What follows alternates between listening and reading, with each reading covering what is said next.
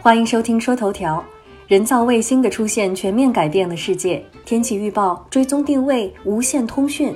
我们虽然与它们有着遥不可及的距离，但它们却真真切切地影响着人类每一天的生活。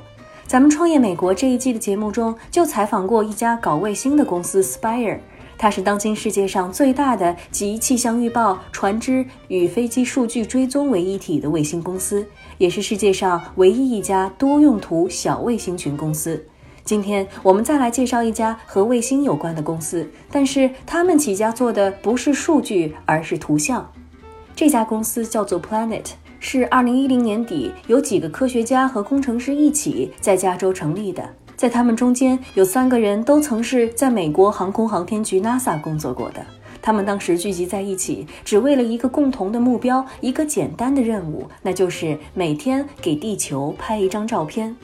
想要达到这个看似容易的目标，却一点都不简单。成本自然是重要的因素之一。要知道，单颗大型商业卫星的发射成本就高达五千万到四亿美元，很多大公司都没有这个财力，更何况是一家刚刚起步的小型创业公司呢？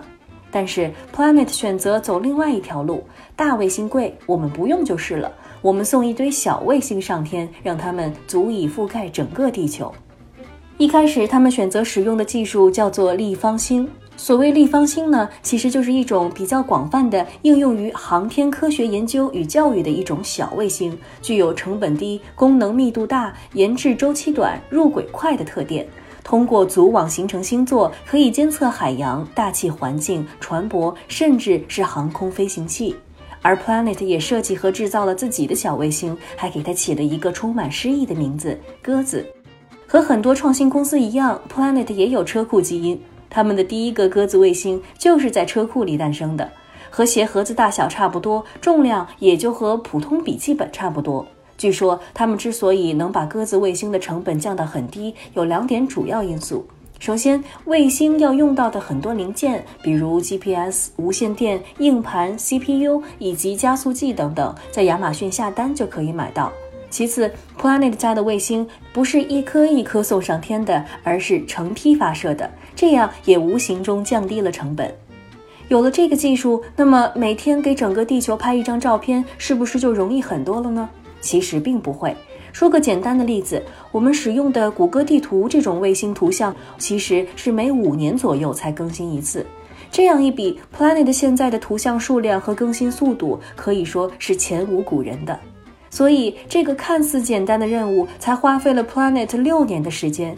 就在刚刚过去的十一月，Planet 的联合创始人兼 CEO Will Marshall 在 Planet 的官方博客上激动地表示：“这个把大家聚在一起的最初使命终于实现了。”通过这些图像，你可以看到地面上的所有东西。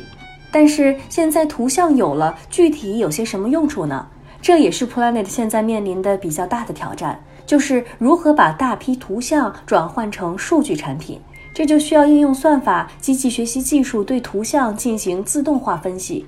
比如，通过一张张不同的港口照片，复杂的算法就可以分析出有多少船只进出，有多少集装箱进出于这个港口。如果港口活跃度比较高，就说明这可能是经济贸易比较好的一年。再比如，在农业上拍摄的图像可以用来分析某一特定的农作物产量。还有，在商业领域，商场可以根据停车场照片估算汽车的具体数量，并由此判断商店的繁忙程度。从只有七个人在车库里搞卫星，到现在，Planet 在世界各地拥有近五百名员工，已经发射了三百多颗卫星，其中有两百颗卫星都是中高分辨率的。这些卫星每天捕获约一百四十万张图像，并会将这些图像传送回全球范围内的三十个地面站点。不过，Planet 也不是一直顺风顺水的。比如，二零一四年十月，一家叫做 Orbital 的科技公司火箭爆炸了，殃及鱼池，炸飞了 Planet 的二十六颗鸽子卫星。二零一五年六月，伊隆马斯克的 SpaceX 发射的火箭爆炸，Planet 再次躺枪，又损失了八颗卫星。而到了二零一七年，除了终于完成了公司的第一使命，Planet 还制造了不少的新闻。比如，二零一七年二月三日，Planet 收购了谷歌旗下的卫星影像部门 Terra Bella，现在，Planet 能控制七颗高分辨率 SkySat 卫星，而谷歌则会向他们购买用于 Earth 和其他产品的图像。同一个月的情人节，在别人忙着约会的时候，Planet 却第一次同时把八十八颗立体卫星发送到了近地轨道上。Planet 的 CEO Will Marshall 表示，未来他们想要做的是像谷歌索引互联网一样，把地球上所有可见的物理变化都进行索引，并将所有的图像数据进行最大化的利用。感谢你的收听，创业美国说头条，我们下周再见。